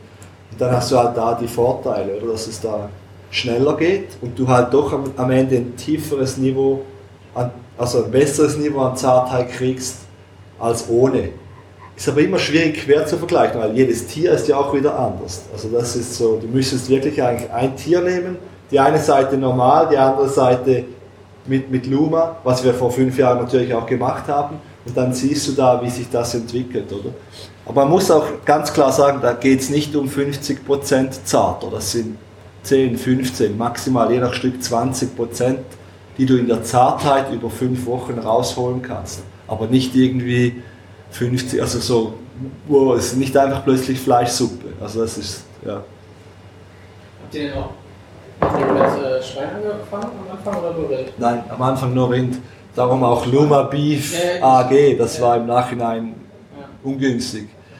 Weil wir haben dann gemerkt, ja, wie gesagt, so, wie es halt so ist, man macht einfach mal was, dann, nee, Schwein, wieso nicht Schwein? Und dann Schwein wurde der Überhit hier in der Schweiz, weil die, der Mehrwert ist noch extremer wie beim Rind, oder? Und dann, äh, ja gut, wir heißen ja Luma Beef und dann, ja, und dann kam dann noch das Kalb dazu und Zeugs und Sachen und jetzt, ja, mittlerweile, darum auch die neue Dark-Marke Marke Luma Delikatessen, weil wir machen doch jetzt mittlerweile, wir dry-agen unsere eigenen Hühner und ja, es hat alles, was Sinn macht für uns. So. Es wird auch noch mehr kommen. War das von Anfang an klar, dass ihr ähm, selber veredeln wollt oder ihr hättet ja auch mit der Entdeckung, Entwicklung quasi in die Industrie direkt gehen können? Oder? Das stimmt. Äh, wir sind da so ein bisschen reingewachsen. Wir haben uns das ehrlich gesagt damals gar nicht so überlegt, ob man das irgendwie kann. Wir waren da in diesem Abenteuer drin, haben einfach, glaube ich, auch Lust gehabt, einfach selber mit Lebensmitteln zu arbeiten. Marco war dann Spitzenverkäufer von der Hilti, vielleicht kennt ihr das, die Hilti, die, die Werkzeugmaschinen und so. Und ich, ich war noch im Studium und äh, war da auch noch angestellt und irgendwie Theorie, Theorie, Verkauf, Verkauf. Aber das ist ja das Schöne an Lebensmitteln, wenn man da, man kann es anfassen, erfahren, Ist ist das eine was du Leidenschaft. im, aus dem Studium raus entwickelt hast und so gesehen ein Recht noch mit bei der, bei der Ja. Uni, ist kein ganz dein privates Ding gewesen? Ja, ja, ist unser, ist unser, also Ja. das ist ja nur der eine Teil. Da, äh, das, klar, das war jetzt mehr bei mir als, äh, als, als Wissenschaftler, aber es steckt ja dann noch viel mehr dahinter, wo Marco seinen Teil zu beigetragen hat. Aber ich war äh, im Master und mein Plan war eigentlich dann mal zu doktorieren in der Zellbiologie und so. Das war mein Plan. Dann kam diese Idee auf, die wir hatten und die hat schneller Form angenommen, wie wir wollten. Ich habe dann alles halt abgebrochen zugunsten dieses Abenteuers. Alle haben gesagt, ah, tu das nicht. Ja, ja, mein Vater, alles so, also weißt du, das ist doch, äh, ja, aber gleichzeitig, ja. es hat halt einfach äh, gereizt, oder? Und äh, ich, darum, ich war schon aus der Schule raus, durfte aber die Laboratorien, also die, die durfte ich nutzen, weil mein Professor, das war ein echt cooler Dude, der hat das verstanden, hat gesagt, hey, wenn wir hier Feierabend haben und du willst noch irgendwelche Geräte, Mikroskope, irgendwas brauchen, tu das. Und das war, war ein Glücksfall, weil ohne das würde es eigentlich, wäre es nicht gegangen. Ja, aber das war, wir hatten so einen klaren Plan, um deine Frage zu beantworten, gab es gar nicht. Es, ist dann so aus der Entwicklung entstanden, funktioniert es überhaupt? Während dieser Zeit kam ein Spitzenkoch aus der Schweiz, der davon gehört hat und hat das probiert und hat gesagt, ich brauche Fleisch. Und zwar so so 60 Kilo pro Woche hat er gesagt. Das war für uns damals krass viel. Und dann haben wir gesagt, shit, jetzt müssen wir uns entscheiden, gründen wir eine Firma oder äh, das, das ging irgendwie so. Und dann haben wir uns da so reingearbeitet. Heute sind wir soweit, wo wir uns überlegen, ob wir nach Übersee Lizenzen verkaufen wollen oder ob wir selber anreisen sollen. Oder, ja, es ist halt schwierig zu kontrollieren. Dann Die gibt's- Spraydosen, damit brauchst du Metzgerei. ja, Luma, Luma to go. Äh, genau. Ich werde mal schnell Kaffee. Sprühschimmel. genau. Ja, habt ihr, habt ihr grundsätzlich zum Verständnis dieses Prozesses irgendwie Fragen? Wir haben ja noch den ganzen Tag Zeit, das ist überhaupt Also eine, kein... eine Frage mal, ähm, was wir am Auto hatten. Dann macht ihr oben die Spuren vom Fleisch ab. Der Rest, die Wurzel, ist ja noch im Fleisch drin. Ja, Wächst Genau. der nach? Das nachwächst? Wächst das nach? Ja. Also Also, nach dem Vakuumieren? ja. Das ist so. Der Pilz, der ist äh, ein, an- ein anaerober Organismus, und der hat gern Luft. Äh, Nee, Aroba. Aerober. Ja, ah, Entschuldigung, habe ich anaerob. Aerob. Aerob, der hat gern Luft. Äh, Milchsäurebakterien, zum Beispiel gerade nicht, die sind anaerob. Die sind ja dann auch im Vakuum, dann, darum wird Fleisch dann auch, kommt, bekommt diese Sauer, Sauernote, wenn es dann auch vor allem so paar Wochen gelagert ist. Weil da fühlt sich der Milchsäure, also der Lactobacillus, der ist da zu Hause, cool, hat da Fleischsaft, die bedient, der wächst ab 2 Grad und braucht keinen Sauerstoff, dann gibt er Gas haben wir hier nicht. Und äh, der braucht Sauerstoff. Nehme ich den jetzt aber weg und das Wurzelwerk ist ja dann noch im Fleisch drin und dann vakuumiere ich das, dann steht das wie einfach still. Packe ich es jetzt aus, lege es ab in, im Kühlschrank bei 6 Grad bei dir zu Hause. Nach geschätzten 4, 5 Tagen ist wieder weiß. Weil der kriegt dann, der kann wieder atmen und das einzige Ziel, was er hat, ist das hier zu machen. Wächst er wieder. Wir hatten ein Patent da drauf, oder? Ja. Ja, hilft. Ja, das wäre schwierig, oder? Der Konkurrent kann ja für 2,50 Euro quasi. Ja, da könnt ihr das einfach dann äh, ab, ab, abernten Ja auch. gut, aber dann kriegt er ja früher oder später die Mutation, weil er ja Richtig, den ist- Original nicht hat. Also bringt es ja nicht Ja, sehr er, aber viel. er, er könnte das auch aufreinigen und dann eigentlich gleich handhaben wie wir. Das würde schon gehen. Aber es hat auch sonst im Labor passiert schon noch einiges, was wir auch nicht ins Patent geschrieben haben und auch nicht gerne erzählen, wo dann die, wo, ja, wo dann die, die, die Knacknuss eigentlich dann, äh, wo wo es schon ausmacht oder so. Was macht der Endverbraucher, wenn es zu Hause dann im Kühlschrank geschimmelt hat? Einfach runterstreichen und essen oder? Theoretisch kannst du das kiloweise essen, ist null Problem, weil äh, die- dieser Pilz ist genetisch nicht fähig, irgendwas Blödes zu machen für den menschlichen Organismus. Das ist auch, wieso wir keine Probleme kriegen, um, um, um dieses System anzuwenden. Und äh, das muss man natürlich dann zuerst beweisen, oder? Und, und das haben wir das gemacht. bewiesen? Mit, äh, wir haben wissenschaftliche Arbeiten geschrieben. Selber gegessen. Nein, das kannst du natürlich, das kannst du, das kannst du heutzutage, kannst du die Ge- Gensequenzen sequenzieren und, und, und dann kannst du sagen, was der so, oder man kennt die Gensequenzen von äh, Mykotoxinen oder, und, und dann kann man das äh, nachschauen, das ist jetzt eher die aufwendigere Variante, oder man kann es einfach auch testen auf die bekannten Mykotoxine, oder? Wie, wie macht es dann der Gastronom am Ende? Also ähm, kriegt das eh tiefgefroren Ja, auftauchen? wir, kochen, oder wir, wir, wir handeln ja in, in Deutschland beispielsweise grundsätzlich stockgefroren. Und, äh, nichtsdestotrotz kriegt der Gastronom ja oder aber auch der Privatkunde ein vakuumiertes Stück Fleisch. So. Und wenn die Vakuumverpackung intakt ist, hat er auch nie Probleme, weil wie gesagt, das ist ein aerober Pilz. Im Moment, wo er keinen Sauerstoff bekommt, passiert auch nichts. Wenn ich jetzt sage, eben, äh, ich grill abends, oh, es sind noch zwei Stücke liegen geblieben, ich packe es in den Kühlschrank und dann habe ich nach ein, zwei Tagen, also gibt es da äh, viele Fälle oder ist es noch nie, dass die Leute sich beschweren oder nach? Das gibt's ja, weil an die Privaten geben wir ja mit Steaks, das ist ja dann eigentlich gebraten, dann wächst dann auch nicht mehr oder es ist gegessen. Nee, aber so, Aber wenn das, du wenn nicht ich jetzt, gegrillt hast, du packst du mal in den Kühlschrank, nächsten Tag das Weiße. ja, Das- okay, dann muss es von Vorteil vakuumieren, sonst wächst der Schimmel wieder raus. Aber wir haben, also ich meine, wir kaufen pro Tag echt viel es gibt, wir haben, wir haben noch nicht eine Reaktion gehabt auf das, was mich eigentlich verwundert. Also, Ja, das, das meine ich, weil, also vom, vom Beispiel her. Ja. Wahrscheinlich ist es ja was, du legst jetzt keine Goldstücke hin und sagst, ja, ich äh, lass die nur noch liegen, ne? sondern willst die auch raus Ja, und aber vergrillen. ich, ich vergleiche das auch immer mit einem, mit einem Camembert. Also ich habe das auch selber schon oft gehabt. Du schneidest vorne die Hälfte ab, tust es in den Kühlschrank, dann Ja, Frau es den Joghurt da. davor stellen und eine Woche später findest du den Camembert wieder, dann ist vorne die Schnittkante schon wieder halb zugewachsen. Äh, ich schmeiß den dann ja auch nicht weg. Ne? Schlussendlich, wie gesagt, der, der, der Schimmelpilz ist ja überhaupt nicht in der Lage, irgendwelche Giftstoffe zu produzieren. Im Zweifel, was passiert, das Aroma wird ein bisschen kräftiger, aber auch das nicht nach zwei Tagen. Also das nimmt keiner wahr. Also wir hatten tatsächlich nicht das Problem mit, mit Privaten, weil Aber es Sie war haben eine das- Sorge von uns am Anfang. Genau, aber sie haben halt, also sie kriegen die portionierten Steaks. Jedes Steak ist einzeln und sie machen so auf, wenn sie es versuchen. Also die wissen, kennen diese Problematik ja gar nicht. Also du, macht ja niemand diese Gedanken wie jetzt hier. sondern der weiß ja nicht, ob da der Pilz drin ist oder Ja. nicht. sondern also gestern zum Beispiel, ich hatte ja was Normales macht man, man, man hat einfach das Steak da und wenn man es wenn man's brät und nachher macht man die Verpackung auf und nicht. Ich habe gestern mit, äh, mit meinem Großhändler noch telefoniert und hat er erzählt, dass auf jeden Fall, meinte, ja, ja, das ist ja das Steak.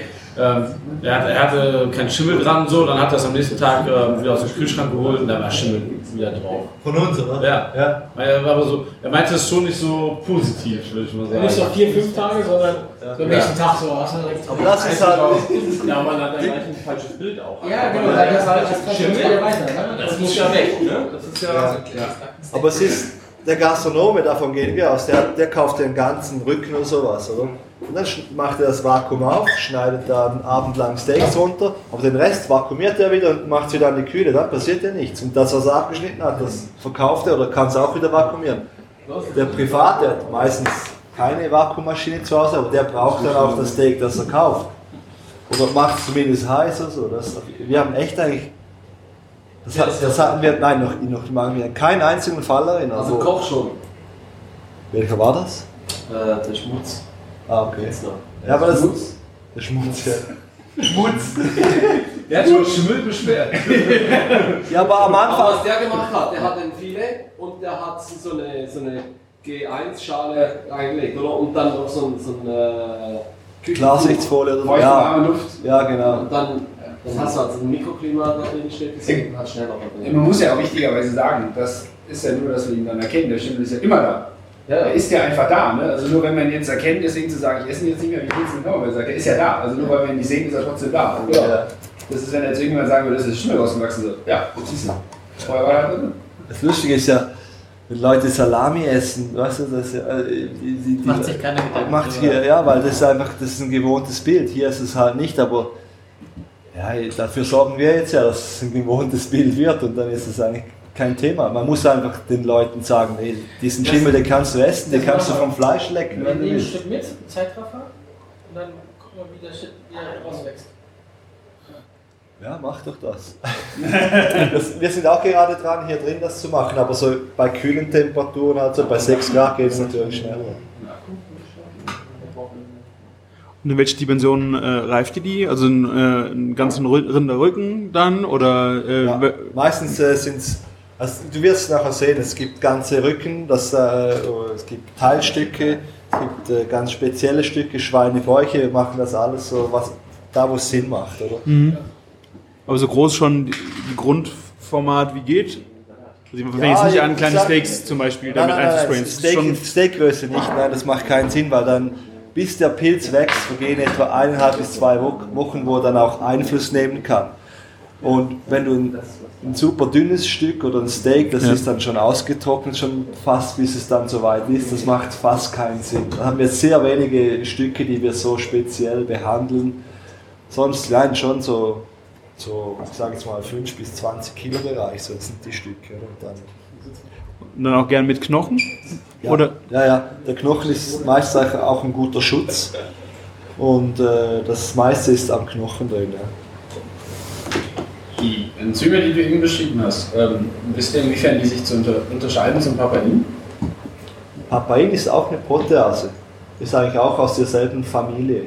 Okay. Ja. Das ist eigentlich dasselbe wie das Bromelain. Das hat ein bisschen verschiedene Namen. Das ist jetzt halt, weil es aus der Papaya, wie auch in der Ananas ist es auch Genau. drin. Genau, nur, kennen wir ja auch, wenn du dann Ananassaft auspresst und wirfst da ein Steak rein, dann äh, gehen diese Enzyme, aber das ist dann halt auch an der Oberfläche vor allem passiert das. Das Schöne am Pilz ist, der bringt es ja rein. Ist so dieses, das ist das Tolle. Aber das Breiige, wie, wie bei der Ananas, passiert nicht. Wo das Brei geht, wenn du das Fleisch da rein. Genau, also das Ja. ist das Papain. Also ich habe da mal einen Versuch mitgemacht und dachte halt auch, ne, hab nicht dran gedacht, dass das ja rein muss. Hab einfach mal reingeschmissen Ja. und dann habe ich, ich habe es zwei Tage da drin gelassen und dann die Konsistenz von außen war halt, das wurde so langsam Ja, breiig. So, Ja. ja. Ja, das löst sich auf, weil so aber auch. frei aufgeweichte Haut. So. Ja, ja, ja, das ist nicht mehr so cool. Aber das sind die Enzyme, aber da ist natürlich auch die Säure, die da auch mitwirkt, oder?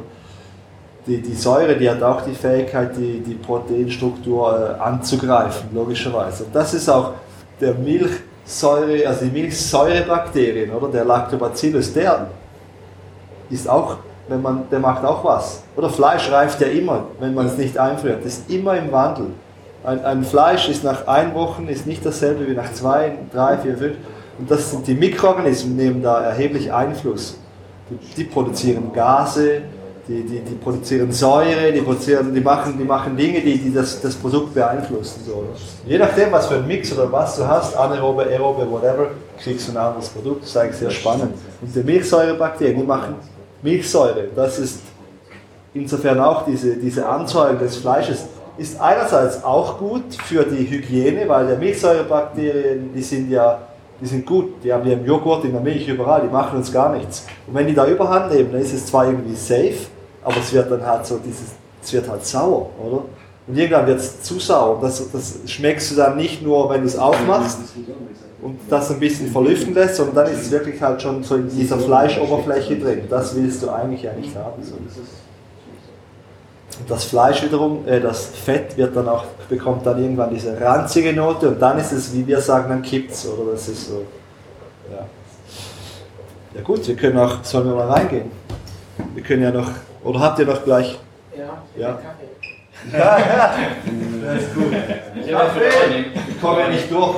Hinter dir sollte es irgendwie. Wenn der Pilz drin ist, Ja, bestellen wir jetzt. die ist, äh, ich sag's mal so, weil wir jetzt noch, noch mal fünf Wochen da drin lassen. Also finde ich, das heißt nicht, dass ihr es auch spart.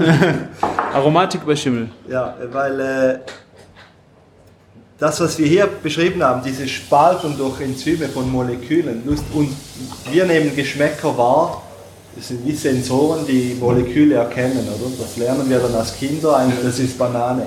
Jetzt, wenn ich aber diese Enzyme losschicke und die, die, die, die, die, die, die schneiden diese Moleküle in diese, sagen wir, diese zwei kleine Teile, ist es ja eigentlich, wenn du die zusammensetzt, dasselbe, aber geschmacklich nimmst du das anders wahr.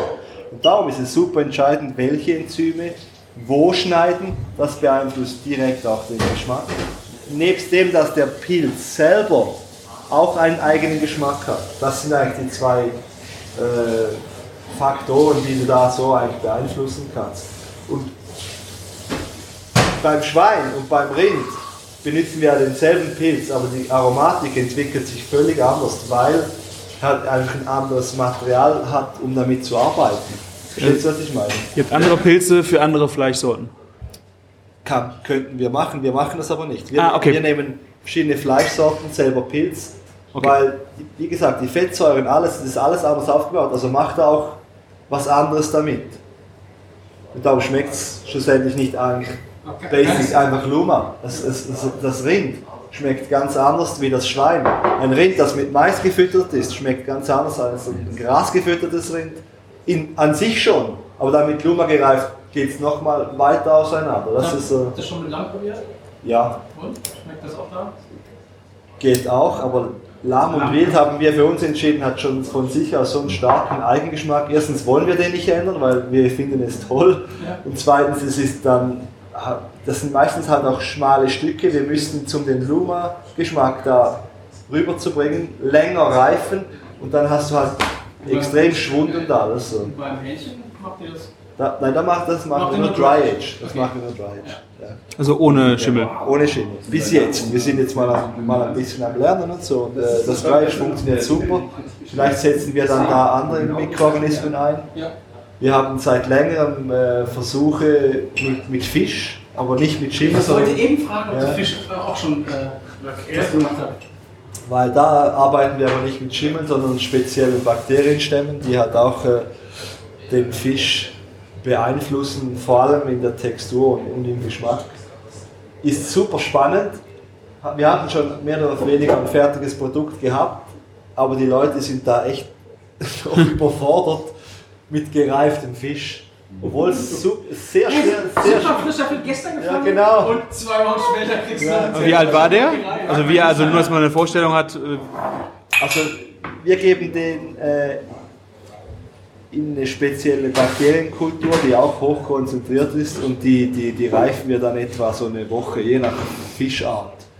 Ja, okay. Kriegt dann eine andere Konsistenz und das Fett verändert sich, das wird anders und ja, wir, das, das war ursprünglich mal eine Anfrage von einem Großverteiler hier in der Schweiz. Ich habe gesagt, will ich nicht machen, aber irgendwie hat es mir dann abends doch keine Ruhe gelassen und ich habe mich da dann drum gekümmert.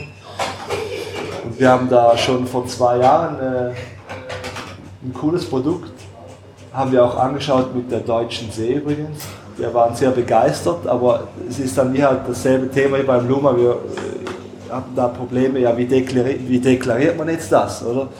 Und wir haben jetzt entschieden, wir legen das mal auf Eis und jetzt sind wir aber wieder dran. Aber vor allem auch mit, mit wir haben da diesen, als Modellfisch haben wir Lachs genommen. Jetzt sind wir beim Stör und beim Dorsch mal so ein bisschen in die Weißfischrichtung gehen. So. Mal schauen, wie sich da das entwickelt. Aber es ist sehr spannend. Früher oder später denke ich, wenn da dann der richtige Koch sagt, hey, ich, ich will das jetzt, ich will das, das war beim Blumen ja auch so, dann, dann geht es dann los. Aber vorher ist es halt schwierig, an die Leute da ranzutragen mit gereiftem Fisch. So. Und ähm, du hast ja viel mit den Schimmelpilzen rumexperimentiert. Die, die es nicht geworden sind, welche Aromatiken sind dann da so hinten rausgefallen beim Schimmel? So, also, Ja, ja, ich, ja, das hat einfach nicht gematcht mit dem Fleisch. Es hat das Fleischaroma nicht unterstützt. Und wenn es dann so in. Der war zum Beispiel dann nicht giftig, aber äh, wenn dann so diese fauligen Aromen kommen, weil sich das Fett halt dann ungünstig zersetzt und so, dann Ja. durch diese Prozesse, dann ist das Ziel nicht erreicht. Das muss ja schon. ja, ja, klar. Also faule. Aromen Ja, wären genau, das. Okay. genau so diese, ist, ja, unterm Strich, wenn es in die Verderbnisrichtung geht, ist es nicht, ja, ist es nicht förderlich. Oder so. Und die sind auch alle, das war noch viel extremer, die sind einfach nicht gewachsen bei den tiefen Temperaturen. Das ist super entscheidend für uns. Ja. Jetzt kennst du dich aus. Ja. Ja, sonst kannst du ja den Prozess nicht mehr kontrollieren. Wenn Genau. der Temperatur hoch musst, kannst du den Prozess Ja, nicht mehr kontrollieren. genau das ist der Punkt, weil jedes Stück ist anders kontaminiert. Und wenn das da kommt, ich sehe es am Anfang, sehe ich das nicht, weil es ist erfrischt, aber dann will ich das lagern.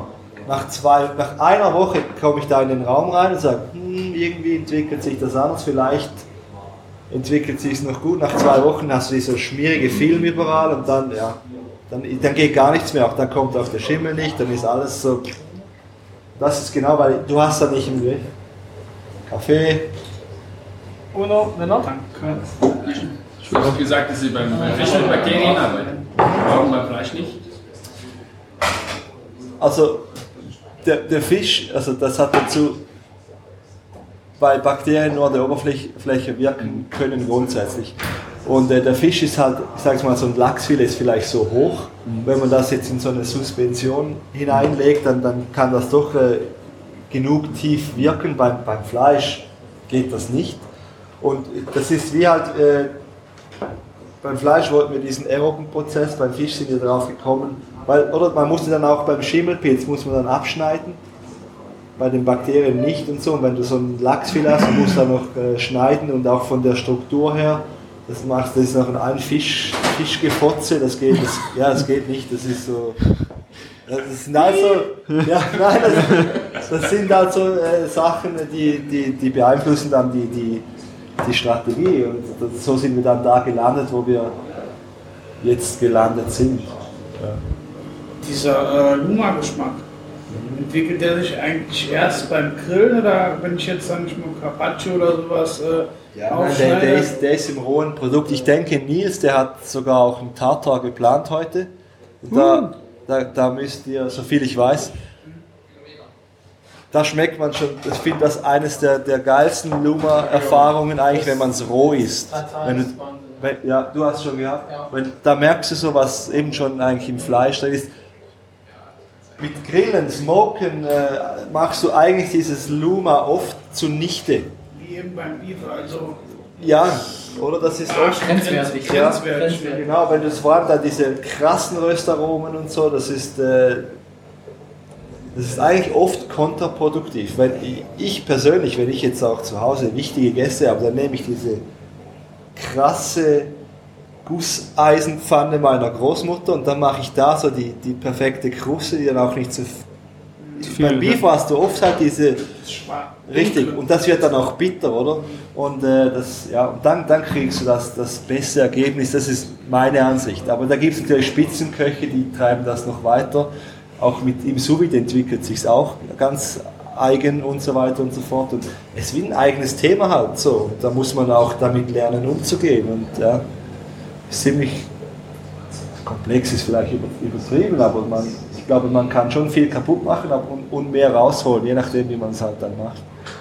Und Nils hat schon als Koch, sage ich jetzt mal, am längsten Erfahrung mit, mit, äh, mit Luma Beef, weil er damals noch bei Ottos war, die sind ziemlich früh auf uns zugekommen, er hat ja schon, schon, schon früh damit gearbeitet und, und, und, und über die Jahre und jetzt für uns natürlich und so. Und äh, darum, er, er ist eigentlich der perfekte Botschafter, Querstrich Berater für Luma Beef, weil er weiß genau, wie es war, wo reagiert. Aber auch wir lernen immer noch dazu, muss man auch sagen. So.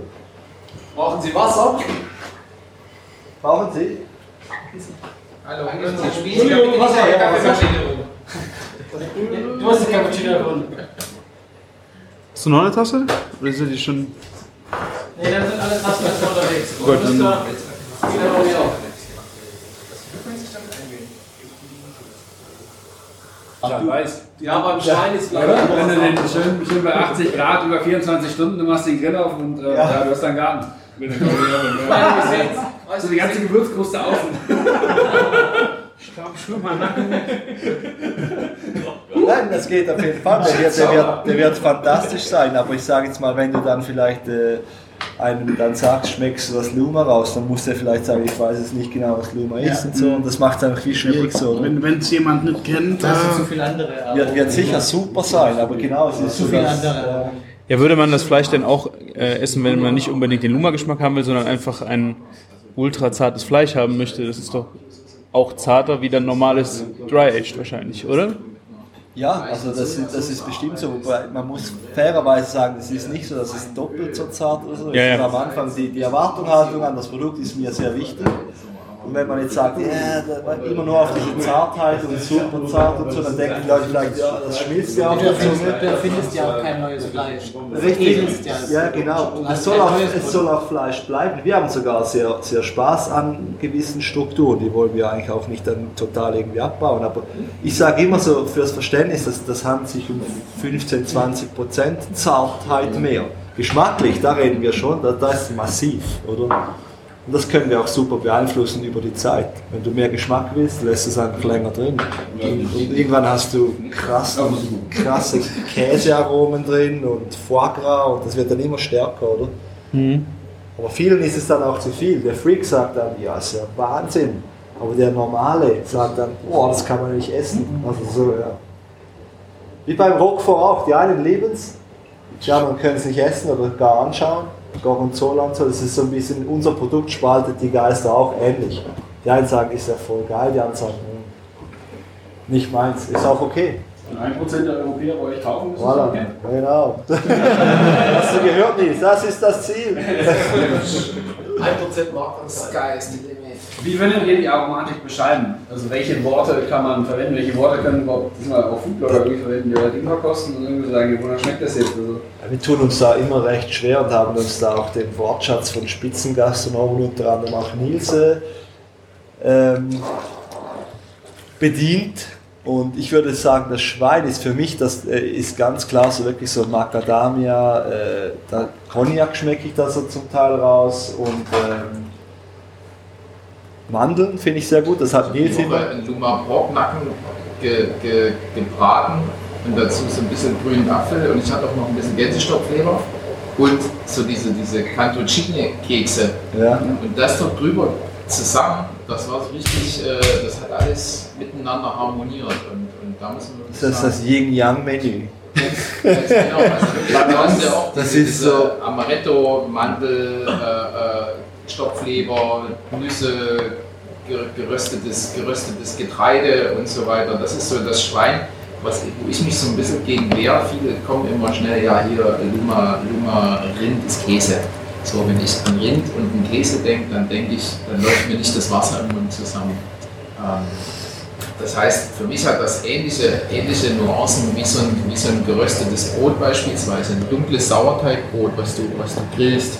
Da hast du so ein bisschen die Aromen. Das heißt auch da wieder diese, diese Hefetöne, bloß dass das Rind einfach viel mineralischer ist. So. Du hast dort auch so ein bisschen die, die Parmesanrinde, na klar, mit drin. Aber es ist jetzt weder, weder die, die Salami, die da für mich durchschmeckt, wenn es perfekt gereift ist, noch jetzt ist es der, der krasse Roquefort-Käse. Also ganz viele, die das Produkt früher gegessen haben, vor vier Jahren, als es mal in Deutschland war, haben gesagt, mir ist das zu heftig gewesen. Das war so richtig Roquefort-Keule.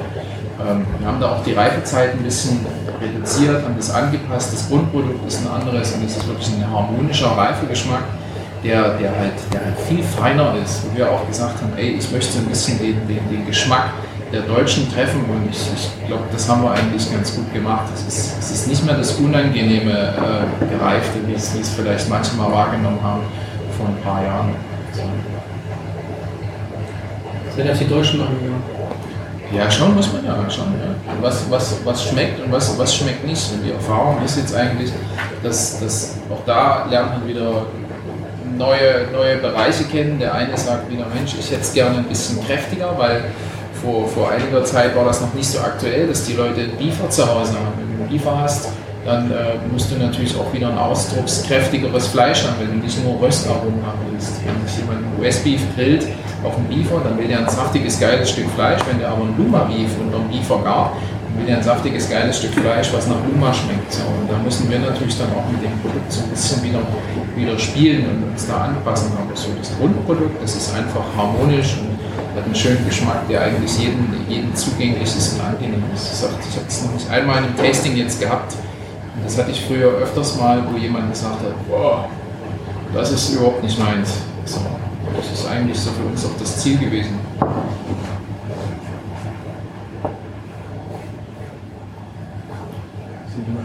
Ja, kommt, jetzt gehen wir mal rein. Ich werde noch Fragen stellen, ganz klar.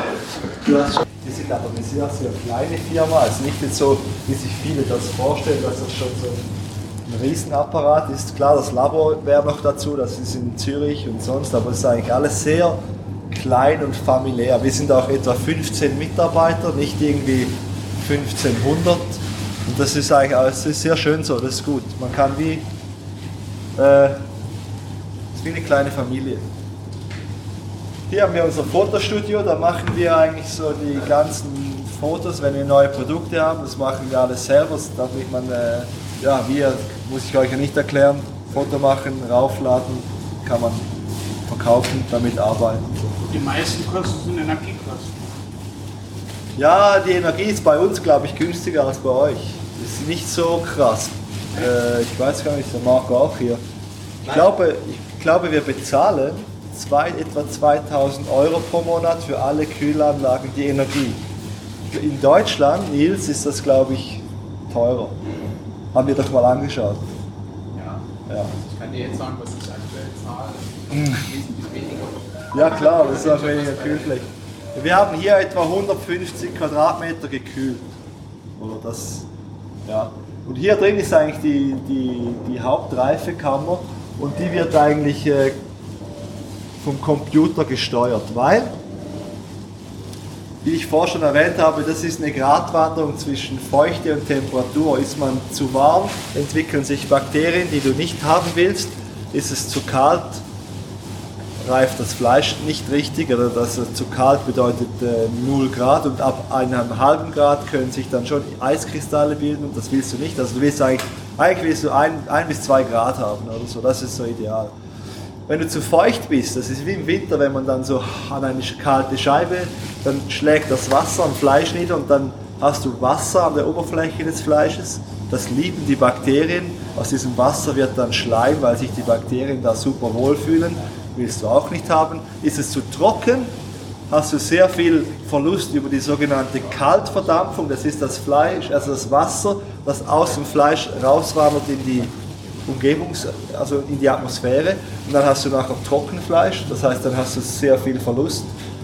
Kann man jetzt denken, ja, ist vielleicht nicht so viel, aber wenn hier 15 Tonnen Fleisch drin sind und du hast zu trocken, dann macht das einiges aus. Das wird teuer.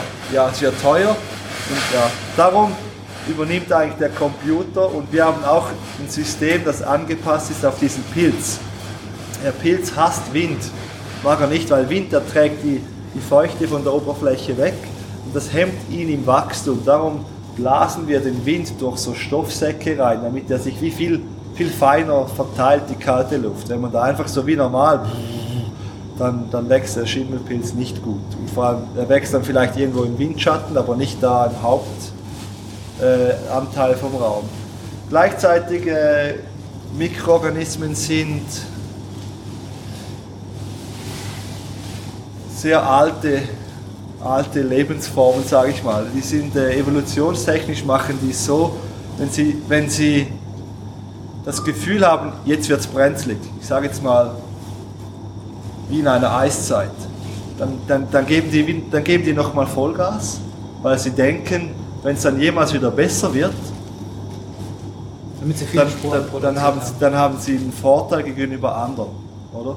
Wir gaukeln hier im Klima auch ein bisschen vor, wir, wir bringen die ein bisschen an die Grenze, aber dann doch nicht wirklich und entspannen die Situation wieder und so erhöhen wir einfach auch die Wachstumsgeschwindigkeit nochmals des Schimmelbildes. Das ist so ein bisschen so das. Angst. Ja, genau. Dann kriegt er so, oh nein, jetzt wird's brenzlig. Und ich muss Vollgas geben, meine Kinder. Und dann kommt dann doch die Eiszeit nicht und ja. Dann kommt sie doch wieder, aber doch nicht. Also eher am unteren Temperaturende. Ja, ja, Von genau. Ja. Wenn jetzt da reinkommt, dann, äh, dieser Geschmack und so, das kennt man aus Dryaging, aber dann diese andere Note, die noch drin ist von diesem Schimmelpilz, ist sehr, die einen, die, ja, die finden das als super geil, die anderen so, oh, können Sie nicht, das ist spannend, ich denke, ihr, euch gefällt das. Und ihr müsst aber keine Angst haben, wie gesagt, der, der, der Schimmelpilz ist auch jetzt in der Luft, die Sporen, alles, es ist nicht problematisch für irgendjemanden, außer wenn du jetzt hier eine Herzattacke kriegst und wir vergessen sich da drin, dann wird er irgendwann schon äh, auf dich übergehen. Aber das hoffen wir. Das Aber ihr könnt mal da.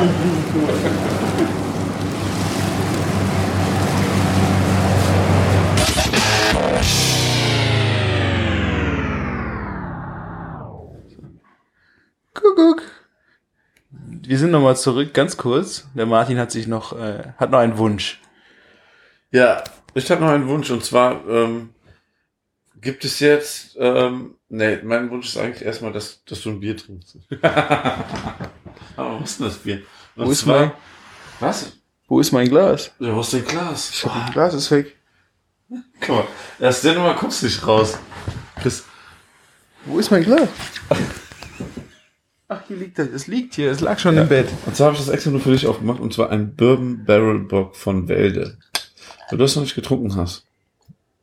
Das ist der Hammer, das Bier. Und es ist super leicht, es hat nur 6, irgendwas. Okay, ein Barrel Bock. Ein Barrel Bock, aber das ist eigentlich nicht der ein- einzige Grund, warum wir jetzt nochmal zurück sind. Prost. Wohl. Prost. Ja, Martin hatte noch einen anderen Wunsch. Ja. Ähm, wir machen jetzt die Chefkoch-Zufallsrezepte. Genau.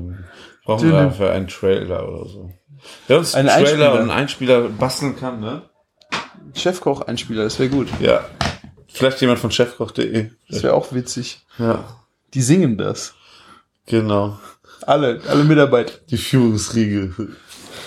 Kein kleines Ansingen unseres. Ansingen. Kein Absingen. Amsingen. Absingen. Absingen. Jetzt zum Wohl, ne? Prost. Ähm, So, fang an. Ich habe ähm, Pumping Bread. Also. Pumpkin. Hab ich schon gesagt. Hast du das gesagt? Ich, Äh, also das ist schon echt ein verdammt langer Tag heute gewesen. Und ähm, nicht unser erstes Bier. So, ein Kürbisbrot und zwar mit 200 Gramm Kürbis püriert, Mehl, Hefe, Wasser, Zucker, Salz. Abgeschmeckt mit ein bisschen Zimt, Ingwer, Kardamom. Äh, Ei, Ein Öl, Ei ist drin? Milch, ja. Das ist, ah, das wird drüber ge, gepinselt, das Ei, oder? Und die Milch, oder? Sekunde, Sekunde. Ah, das ist schon so eigentlich so ein normales Brotrezept halt mit Gewürzen und ein bisschen Fruchtpüree vom Kürbis. Wo kommt das Ei? Wo kommt das Ei hin? Ja. Ja, genau. Das ist die große Frage. Steht das nicht im Rezept? Da oben. Den Zucker, Salz, Zimt, Ingwer, also das Ei ist im Brot. Okay. Und Milch auch. Ist nicht vegan, ne? Ja. Muss man ja mal dazu sagen. So ein Kürbisbrot. Oh, verdammt, ich kann es nicht essen. Ist nicht vegan und ist auch Laktose. Oh man. Es schmeckt bestimmt lecker, es sieht auch gut aus. Ja. Von der Bilder? Ja. Ja. Es schmeckt bestimmt, aber ich weiß nicht, ob ich so ein Gewürzbrot haben muss. Vielleicht so irgendwie special. Bald auch in der fetten Kuh. Pumpkin Buns. So. Ich habe auch einen ganz einfach ein süßer Gurkensalat mit Zitronendressing. Es ist also sehr, vier Komponenten, vier Komponenten Rezept. Zwei Gurken, eine Zitrone, den Saft davon, etwas Zucker, etwas Olivenöl. Ja, was, Mir würde da was fehlen. was ist das für ein Rezept? Ja, das ist ein Nachtisch, oder? also Dressing, Zitrone und Olivenöl zu mischen und das als Dressing, Zitronendressing zu bezeichnen, finde ich schon witzig. Und ich meine, äh, ein bisschen Salz, ne? Nur so ein bisschen Salz wäre doch jetzt auch nicht so verkehrt. Sag mal, gibt es irgendwie Kommentare zu dem Ding? Sehr lecker. Wer mag noch einen Spritzer Essig dazugeben, ja, Ja. damit der Geschmack dran kommt. Ich habe die gehobelten Gurken erst gesalzen, etwas stehen lassen und dann das Wasser abgegossen, dann weiter wie im Rezept. Ein paar Kräuter, zum Beispiel Dill, würden den Geschmack verbessern, ja. Aber äh, ganz ehrlich, ne? Dass Leute überhaupt sowas kommentieren. Ne? Da, da, das ist ja so ein Scherz, dieses Rezept. Ja, ne? schon, Und da, ich finde das ja schon geil, dass so jemand einen Tipp gibt, wie erst salzen, Wasser ziehen lassen und so. Also Das ist ein guter- ist ein guter Tipp, ne? Ja, das ist ein guter Tipp. Ne? Aber dass sowas gar nicht darin vorkommt und dann einfach nur, nur Gurke, Zitrone, Zucker, Olivenöl. Nee, warte, steht, die Zubereitung ist zuerst die Gurke schälen und danach eine Schüssel raspeln, dann die Zitrone Ja. auspressen und den Saft zu den gehobelten Gurken geben, noch etwas Öl dazugeben und mit Zucker abschmecken. Okay, das ist, äh, Ja, aber das ist da ist keine Finesse mehr drin. Das ist wirklich das, ja, Ja. die Zutaten nochmal hintereinander aufgelistet, ja. Witzig. Echt, äh, Ja. naja. Also ich hätte noch einfach nur vielleicht noch ein bisschen Salz. Als, also, weiß ich nicht. Das- der Zucker weiß ich nicht, ob ich den überhaupt bräuchte. Ich weiß, ich weiß auch, ganz ehrlich, Zitronen, Zitrone zu Gurke finde ich jetzt auch nicht so. Doch, in. Gin Tonic geht das auch. Ja, da denke ich auch, das wäre auch so mein erster Gedanke gewesen, Gin Tonic, aber dann brauche ich auch den Gin. Das stimmt. Ja. Das wäre auch noch eine Möglichkeit. Einfach Ja, einen Schuss Gin dazu. Bisschen Dill und ein Auch paar andere Kräuter und Gin. Ja, so wird es laufen, ja. Ja. Naja, okay. Wie, wie findest du das Bier?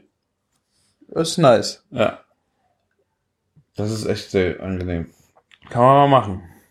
Bourbon Barrel Bock von Wälde. Echt lecker. So, wir gehen jetzt Ja. ins Bett, ja? Ja, weil wir müssen morgen wieder Hotdogs verkaufen. Chicken, chicken, chicken. Ja, bis der Arzt kommt. Und wir, ihr wart nicht da. Genau. Weil es gibt ja für euch Freibier, das wisst ihr ja.